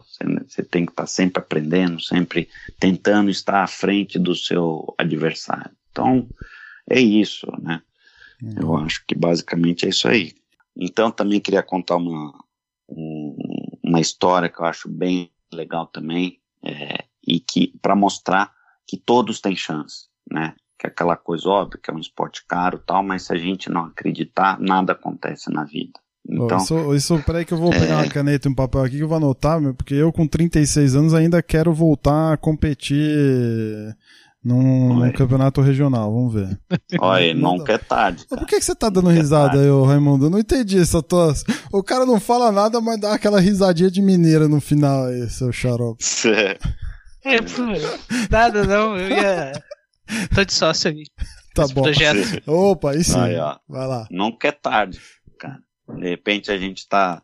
Tem uma uma pedra ia ser lapidada, cara. Aí, oh, por que não? Cara, agora, agora eu tô... aí, ó, no meio da pandemia aparece uma pedra aí que a gente fala, opa, Nossa, velho, você tá me deixando diamante. Você tá me deixando arrepiado aqui, Gastão. Pera aí, meu. É Deixa eu, aí, pera aí, vou pegar até uma caneta aqui. Vamos lá, manda bala. Vamos em frente. então, aí é uma história legal também, que eu acho que, que eu tava falando de dedicação, de vontade, de trabalho, né? Então, é, o Caio, colega, quando a gente começou a trabalhar, isso tem já mais de seis anos, né? Ele estava correndo no Brasil, estava tendo um super destaque aqui, e foi quando eu comecei a, a, a trabalhar com ele, a, a, cuidar da carreira dele. E aí, é, o primeiro planejamento foi levá-lo para a Europa, né? Pô, no Brasil, acho que ele já tinha ganho tudo, agora precisamos dar um passo a mais para o desenvolvimento profissional dele, da carreira, né? Como piloto. E aí levei ele para Europa. E, e assim, foi uma história parecida com a minha, até posso dizer, porque ele foi, aí chegou lá na primeira etapa do europeu, ele foi segundo também, uhum. né? Ele chegou voando, quer dizer, então ali também já começou a chamar atenção. E aí é aquela coisa, tá na hora certa, no lugar certo, tal. E ele antes de ele, não imagina, ele nem pensava em ir para a Europa. Foi aí que entrou, entra a gestão, né, de definir a hora certa, como ir tal, por onde ir. E aí ele começou a ter um super destaque. Isso foi em 2015. Aí foi sexto lugar no Campeonato Europeu, que foi um super resultado. Até porque ele não foi morar na Europa. Ele ia na semana, corria e voltava. Então foi diferente Caramba. do meu caso, né? Nas condições que ele foi, ele teve resultados incríveis, né? E aí chegou no Campeonato Mundial, ele foi terceiro colocado. Fazia desde o Carrapatoso, não tinha um brasileiro num pódio, em 98 para 2015. Acho que é isso, é. é isso Exatamente. Então é a gente está falando em, sei lá, 17, 18 anos sem ter um brasileiro num pódio. Ele foi, e aí, cara, aquilo também, aquilo lá começou a chamar atenção. Só que a diferença que eu posso dizer principal dele para mim que eu não tinha ninguém para cuidar da minha carreira, uhum. né? E na dele, eu, eu já na época né? já estava cuidando, foi aí que, que as coisas começaram a, a abrir para ele. Eu fui atrás, conversei com o Nicolas Todd, que hoje é um dos maiores empresários aí da Fórmula 1, do Felipe Massa, do Charles Leclerc, do Danny Kvyat, uhum. e a gente começou a conversar até a gente fazer um acordo onde o Nicolas assumiria a carreira do, do Caio. Então, quer dizer, o Caio, isso foi final de 2016, tem a carreira gerenciada por Nicolas, a gente trabalha junto tal, mas hoje o Nico, ele depende do resultado dele para seguir adiante. Então, vamos dizer, acho que o caminho está traçado. Se ele tiver resultado, ele vai. Se não tiver, não vai, como em qualquer coisa na vida. Mas. É, e ele isso, já está na Fórmula 1, né? É, então, aí, Já putz, tá dentro, foi campeão né? da Fórmula 4, tá na Fórmula Renault, entrou na academia de jovens pilotos da Renault. Então, assim, é, a estrutura tá aí, né? Óbvio, é, é muita coisa envolvida, é, tem que saber é aquilo que eu falei, saber gerenciar toda a pressão, saber gerenciar os momentos, as oportunidades que aparecem, você tem que abraçá-las, hum. mas de todo é, o contexto é isso, é, foi a gestão que levou a isso, né? Então a importância de uma gestão de, de carreira. Porque Sim, quando a oportunidade dúvida. aparece, tem que estar no lugar certo, com as pessoas certas, e em cima disso, óbvio, não é todo dia que aparece um Caio, não é todo dia que aparece é, uma oportunidade dessa. Então, trabalho de gestão não é, o gestor não é mágico, né? Não, não existe isso, não existe mágica, existe trabalho, né, que vai pegar a varinha, ah, você vai para a Fórmula 1, não. É um trabalho, não só dentro da pista, como fora, né? Então, você tem que trabalhar a parte humana, parte mental, parte técnica, os bastidores, a política que envolve. Então, são muitas coisas envolvidas. E, e então, o Caio está aí, esse ano vai andar de forma Renault. Se Deus quiser, vai dar tudo certo. E, ah, e tem um, um, um, um, super caminho pela frente. E também outro exemplo disso foi a Júlia Ayub, que também teve um super destaque o ano passado no Campeonato Mundial. Né? Foi um projeto que eu a levei para a Europa fazer uma seletiva em 2018 e ela foi lá e ganhou. A gente fez toda a preparação, tudo. Eu que era uma oportunidade que apareceu para mim de ter uma seletiva de meninas. Aí eu falei, pô, tem a Julia Yuba que eu já acompanho, não cuidava dela, mas sabia que ela, sempre pelo que eu vi, eu falei, pô, ela, é, ela é diferenciada. E como era uma seletiva para meninas, aí eu conversei com ela, com, com a família, e a levei para correr essa seletiva e ela ganhou. E como consequência, ano passado ela correu o campeonato europeu, correndo na Europa, junto com a Richard Mille, Birel Art. Então, foi um super projeto, né? Uhum. E uma super oportunidade que ela vem evoluindo. Então também faz parte isso da carreira, né, de, de gestão tal. Agora, Matheus Ferreira, comecei a trabalhar recente com ele, a gente está começando esse trabalho. Tem o Pedro Ferro também. Cada um no, no seu caminho, né? Cada um tem uma história. O Pedro Ferro está indo para Stocklight, então o automobilismo não é só Fórmula 1, né? Primeiro ver se o piloto fala, pô, eu quero viver disso, ser um profissional. Aí a gente vai ver o que que o que melhor se encaixa as oportunidades, porque Fórmula 1 é um negócio muito restrito realmente. Hoje em dia, sim, sabe, é, é, muito, muito, muito, acho muito que eu. Acho que o teu papel Mas... também de mostrar o, pô, peraí, né, não é só Fórmula 1, né, dá pra você Exatamente. ser um profissional em outras categorias e de, tamanho, de tanto prestígio, eu não digo tanto prestígio, prestígio quanto, mas acho que de tantas realizações é importante quanto as da Fórmula 1 também, né? E hoje em dia, né, cara, essa assim, se a gente for ver a Fórmula 1, eu não sei, a Fórmula 1, lógico, sempre vai ser a Fórmula 1, mas tem tanta categoria interessante hoje em dia, né, meu? Você vê as de endurance também, é, super prestigiadas, né? É interessante saber disso, assim. Muito é. legal, muito bom. E aí tem, como eu falei, tem o Pedro Ferro, que foi por um outro caminho, então cada um acha o seu caminho, né? O importante é isso, é, é o piloto querer, ter a vontade de falar, pô, eu quero isso. E aí a gente, em cima do trabalho, vai tentar encontrar qual, qual o melhor caminho. Muito bom. Mas o, o piloto que bom. chega, que chega até você, ele chega com, com te brifando já, ó, Gastão, eu quero, cara, eu quero, eu quero andar de NASCAR. É isso que eu uhum. quero para minha vida. É assim que, que o cara chega, é, que o piloto chega, ou, ou vocês vão construindo isso juntos assim? Eu preciso entender o que o piloto quer, né? Ver se dentro do que eu faço eu posso contribuir. Então, óbvio que meu trabalho hoje é mais focado, vamos dizer, Europa, né? Mais focado nesse caminho, mas é o que eu falei. Aí cada caso é um caso, né? Inclusive até o Carrapatoso, quando eu cuidava dele lá atrás, quando ele voltou para o Brasil, ele começou a andar de estoque. Então a Sim. gente tem que estar tá ligado, né? Tem que estar tá antenado e ver oportunidades, né? Uhum. Eu, por exemplo, quando eu parei de correr, na minha época, a estoque não era o que era hoje. Era um negócio dos dinossauros, vamos dizer assim. Não, não, não tinha isso. Porra, um moleque que foi campeão do mundo, correu na Europa de forma, vai voltar para o Brasil andar de estoque. Não, não existia. Então, também eu, eu não tinha outra coisa na minha cabeça, né? Na época não tinha muito. E aí, com o tempo foi mudando. Aí hoje a estoque é uma super oportunidade, ah, super categoria. Então, quer dizer, virou um negócio super interessante. Sim. Né? Onde você pode se profissionalizar, ganhar um bom salário, viver disso. Então, você tem que estar aberto, né? Cada caso é um caso. Uhum. Porque assim, é o que eu falei, quando achar que eu sou mágico, eu não sou. Contratar o Gastão porque ele vai me levar para a Fórmula 1. Não, não é assim e deixo bem claro, né? Até porque eu já tô há. É, tem que alinhar bem as expectativas aí, né? Exatamente. senão, senão então, frustra os dois lados, né? Exatamente, não é uma ciência exata. Uhum. Né? E não é só o dinheiro, né? Quer dizer, ah, o automobilismo é só o dinheiro. Não é só o dinheiro. Dinheiro vai até um certo ponto, mas se não tiver esse outro lado também, o quebra-cabeça não, não se monta. Uhum. Muito bom.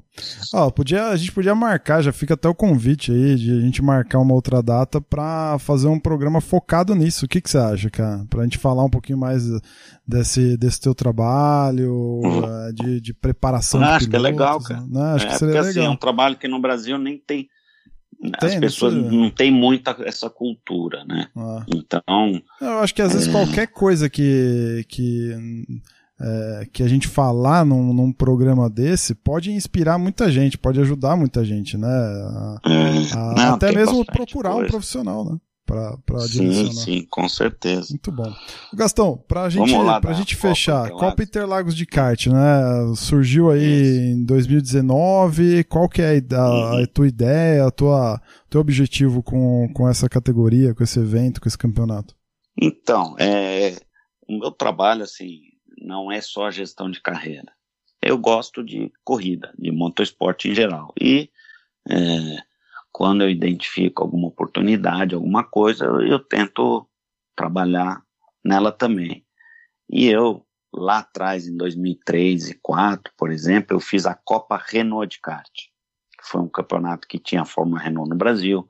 A Renault tinha todas as categorias até Fórmula 1. Foi aí que eu desenvolvi um projeto aqui no Brasil, junto à Renault, e na Renault na época no Brasil ainda era um mercado novo, eles não tinham o tamanho que tem hoje, mas na época 2003, 2004, eles estavam ainda, vamos dizer, é, desenvolvendo o mercado aqui, né, para eles. Então, não era uma operação muito grande. Mas, de toda forma, eu fiz um projeto, Copa Renault de Kart, apresentei, dizendo, ó, vocês estão em todas as categorias, aqui tem a Fórmula Renault, que na época era do Pedro Paulo Diniz, agora, pô, vamos criar a Copa Renault de Kart. Para quê? Para ser uma categoria que vai abastecer a Fórmula Renault, vai dar a Renault vai ser a única categoria que tem do kart até a Fórmula 1 e aconteceu. Eles compraram a ideia e a gente fez a Copa Renault de kart. Foi um, um mini torneio com três etapas, mas na época foi um super evento, super bacana, pô, uma montadora envolvida diretamente com o campeonato de kart e tal. E, e então isso também faz parte do, do que eu gosto de fazer. E aí depois, é, aí com, com a gestão dos pilotos, a coisa ficou bem corrida tal. É, fiquei focado mais nisso. Aí o ano passado, 2019, surgiu essa oportunidade de fazer a Copa Interlagos de kart.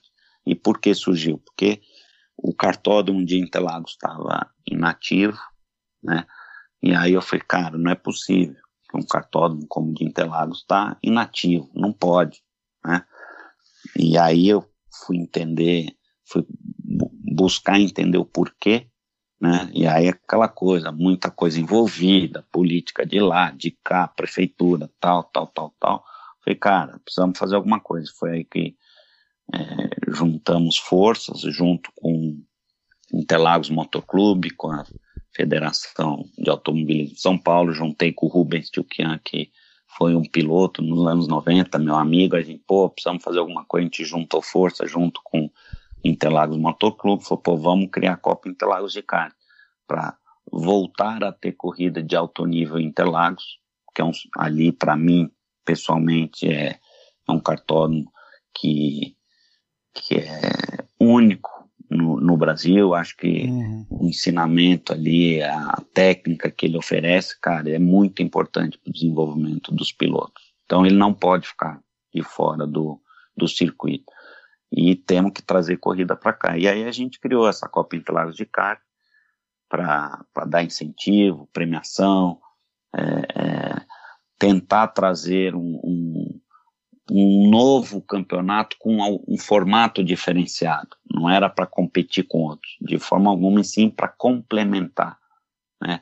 Para falar, pô, vamos voltar aonde também criou-se muitos pilotos saíram dali. Sim, né? sem dúvida. E, e não é à toa, não é à toa que antigamente saía muito mais pilotos, porque é o que eu falei, acho que a quantidade de, de pilotos, a qualidade era maior, é, Interlagos com certeza é importante para formar pilotos e não pode ficar de fora. E aí a gente fez esse campeonato.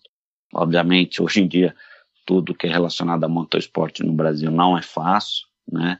Mas eu acredito que dentro do propósito que a gente a gente se propôs, acho que pô, foi foi muito bacana, né? E infelizmente esse ano 2020 com todas essas dificuldades aí a gente não tem como continuar, mas é, a gente sempre está olhando é, novas possibilidades, novas, novas oportunidades, porque eu gosto disso, de desenvolver pilotos. Então, não, quem tem sabe que voltar, tem que voltar. outras coisas aí. aí. É, não, tem que voltar. O SKB tá voltando aí, ó, tem que voltar. Exatamente.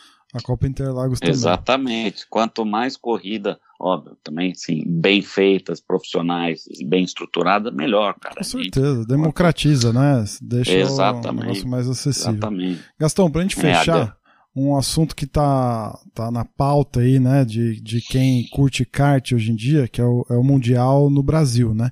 E você uhum. participou ativamente, né, da, da comissão é, que uhum. foi montada para viabilizar o, Mundial aqui no Brasil, né? É, o que, que uhum. você pode falar né, é, dessa tua atuação, é, do, do, um uhum. pouco do uhum. trabalho dessa comissão? Cara, então, isso é uma, é uma vitória imensa para nós brasileiros, né? Ter um campeonato mundial de kart aqui foi uma vitória sabe, fantástica, é, única. E, então, é, o Felipe Massa hoje é o presidente da Comissão Internacional de Kart. Acho que ele foi um dos grandes responsáveis por essa oportunidade que a gente está tendo, né? Quando ele falou, pô, precisamos ver, trazer o Campeonato Mundial para cá, o, o, o, kart precisa sair do eixo Europa, né? Uhum. Porque, queira ou não, quase sempre é na Europa, Europa, Europa. Falou, pô, precisamos abrir Brasil tal. E aí foi aí que a coisa começou e temos lá o Speed Park em Birigui, do Ricardo Graça, que é um cartódromo fantástico, né? Sim. Ele também é um super apaixonado, uma pessoa que também graças a ele isso foi, foi possível, esse trabalho.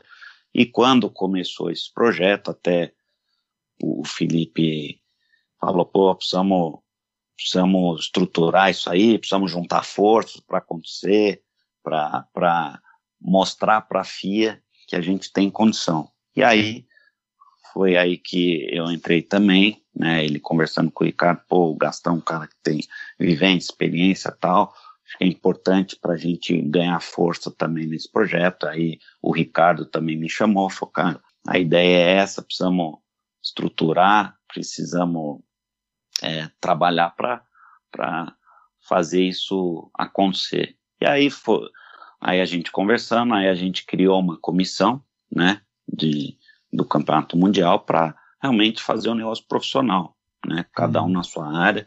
Aí eu pude contribuir com, com a minha experiência, com o meu know-how, né, com o meu, com meu conhecimento lá fora, com o meu nome, para estruturar isso. E graças ao Felipe, ao Ricardo, a FIA aprovou, né, o Campeonato Mundial aqui no Brasil, ia ser agora em 2020, mas infelizmente com todo tudo que está acontecendo foi adiado para 2021, uhum. mas confirmou já que vai ser no Brasil 2021. Então, vai acontecer, se Deus quiser, e para a gente é uma oportunidade única e a gente não pode desperdiçar. Tem que aproveitar isso para é, fomentar o kart, incentivar e, e até para novas empresas entrarem, conhecerem o mundo do kart para apoiar e incentivar os pilotos. Você acha que a gente vai quebrar essa, essas décadas sem um título mundial no Brasil? Cara, não é fácil, óbvio que não é fácil, mas é, por que tem não? Uma eu chancezinha acredito, mais, né? Tem uma chancezinha mais pra isso aqui, né? Eu acredito certeza. nisso também. Eu, eu acredito, é o que eu falo. O Brasil sempre vai ter pilotos tops. Sempre é. vai ter pilotos muito, muito bons.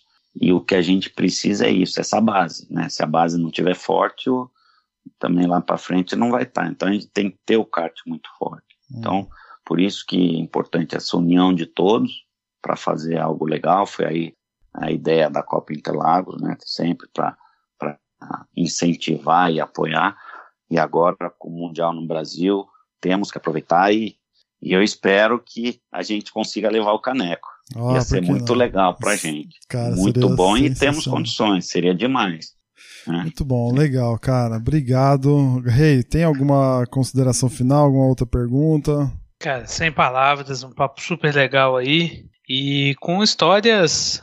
Acho que a gente tá sendo bom de exclusivo, hein, Bruno? A gente tá pegando umas histórias exclusivas aí que é são verdade. super legais, cara. É Não, cara, eu fico arrepiado. O Carrapatoso assim. também compartilhou umas histórias legais e, cara, sem, sem palavras. Muito bom. Gastão, então é isso. Brigadaço mesmo, mais uma vez. Eu acho que, é, de novo, sinto muito honrado de poder deixar um registro desse. Né? A gente estava falando um pouquinho antes da, de começar. Infelizmente tem pouca coisa registrada, né? Tem pouca, pouca coisa, pouca coisa escrita, né? Vídeo, tem. Você não acha com, com certa facilidade isso, né? Eu fazendo uma pesquisa uhum. rápida, eu achei duas, três matérias só é, em relação ao título mundial, é, matérias boas, né, bem embasadas e tudo mais. Uhum. Então eu fico muito feliz aí pela, pela honra que, de ter tido você aqui, por você ter aceitado o convite, de compartilhar um pouquinho isso com a gente. É, uhum. Então só tenho a agradecer mesmo. Fica à vontade aí para as tuas considerações finais aí. Não, eu que agradeço, Raimundo, Bruno, obrigado pela oportunidade. Que nem eu falei, acho que tem muita história se deixasse, a gente ficava horas e horas oh, e horas. Quase falando. duas de gravação. Muito detalhe. Exatamente, passa muito rápido. Quando a conversa é boa, passa rápido. E, e assim, às vezes falta alguma coisa, mas eu acho que deu para contar um pouco aí do, do, da nossa caminhada. E parabéns aí pelo, pelo projeto que vocês têm. Acho que isso é muito legal. O brasileiro em geral, não em geral, mas assim, às vezes tem a memória curta, né? Hum é, temos não só no automobilismo, em outros esportes, em outros segmentos, a gente esquece muito rápido, né? Uhum. Então, eu acho que esse Mundial no Brasil é o que eu falo, às vezes aqui a gente nem sabe que a gente tem campeão mundial, não é porque eu fui, não é por isso, se fosse outro, outros, o Carrapatoso, o Guga Ribas, pô, todo mundo tem que saber, né? E, e saber para pô, é história, né? É possível, né, é, história, é história e é possível. Fala, pô, a gente tem sabe? E valorizar o que a gente tem, né? Sim. Então, acho que é super importante essa, esse espaço aí que vocês, que vocês dão e, e que a gente continue cada vez mais unidos, né? Todo mundo para poder fazer o nosso esporte crescer.